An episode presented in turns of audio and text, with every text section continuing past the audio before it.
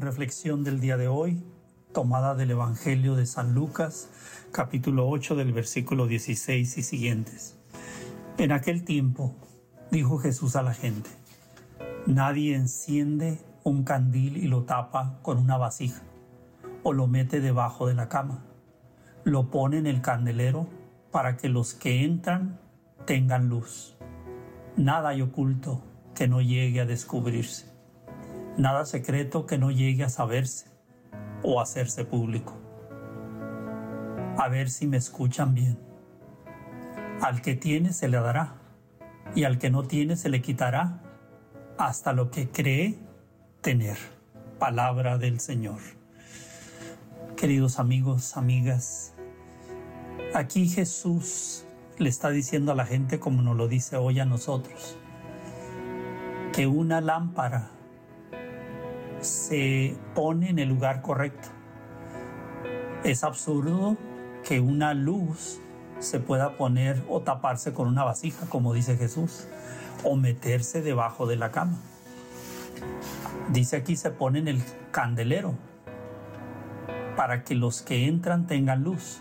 Claro, si estás en una casa, no vas a esconder eso debajo.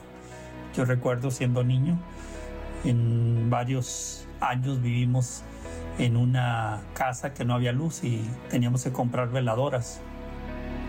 Y claro, las velas las poníamos en el lugar donde pudiera alumbrar.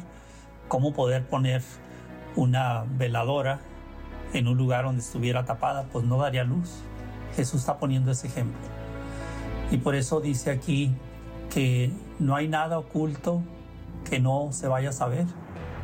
Por lo tanto, dice, si escuchan bien, si escuchan y atienden bien lo que estoy diciendo, es que el que, el que tiene se le dará y el que no tiene se le quitará. ¿Qué significa esto? El que tiene se le dará. Si ya tiene, pareciera algo injusto. ¿Cómo que el que tiene se le dará y el que no tiene se le quitará? Pudiéramos entender que este es obviamente un acto de injusticia, pero no hay que entender. El que tiene es porque está haciendo lo correcto. Es porque pone la luz en el candelero. Porque esa luz es su vida que refleja hacia los demás el bien, el amor, todo lo bueno. Todo lo que Jesús nos ha enseñado. Entonces, si, la luz de Cristo está iluminando nuestro corazón, nuestra vida, nuestra mente, y esa luz la pueden ver los demás, como dice también el Evangelio de San Mateo, entonces los demás van a alabar a nuestro Padre que está en los cielos. ¿Por qué? Porque tenemos luz, porque estamos con el Señor. Y cuando uno está haciendo la voluntad del Señor o luchando por hacer la voluntad del Señor, Dios te va a bendecir con más.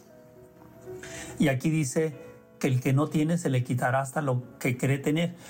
Estas son las personas que muchas veces pretenden decir tener luz y no la tienen porque no están viviendo una vida de acuerdo a lo correcto, sino que sus vidas reflejan quizás otras cosas que no son buenas para ellos, para los que tienen cerca, y están continuamente en dificultades, pierden la paz. Este, una persona sin Dios se vuelve muy agresiva, especialmente si ha sido dañada de niño, de niña. Entonces se convierte en una persona a veces amargada, siente que todo el mundo, nadie la quiere o nadie lo quiere, y entonces se vuelve un corazón duro. Entonces dice aquí, quien no tiene, no tiene paz, no tiene armonía en su corazón, pues lo poco que cree tener se le quitará. O sea, va a ir perdiendo la esencia de la verdadera felicidad se le quitará. Y al final, si no cambiamos, no nos arrepentimos, nos vamos a perder para siempre. Entonces sí, el que no tiene esa luz que pueda también representar el amor de Dios en la vida, pues lo poco que tiene o cree que tiene se le quitará. ¿Por qué? No porque se le vaya a castigar, sino porque la persona se ha convertido en una persona de corazón duro. Hoy te pedimos, amado Jesús, que nos hagas entender como dice aquí tu palabra, que podamos escuchar bien, escuchar bien este mensaje que nos das, de ser conscientes de que tú has venido a ser la luz de nuestras vidas. Tú dijiste, yo soy la luz del mundo, el que me sigue no andar en tinieblas, mas tendrá la luz de la vida. Que tu luz, Señor, siga brillando en nuestros corazones, para que nosotros seamos luz para los demás. Y de esa manera, Señor, te glorifiquen a ti.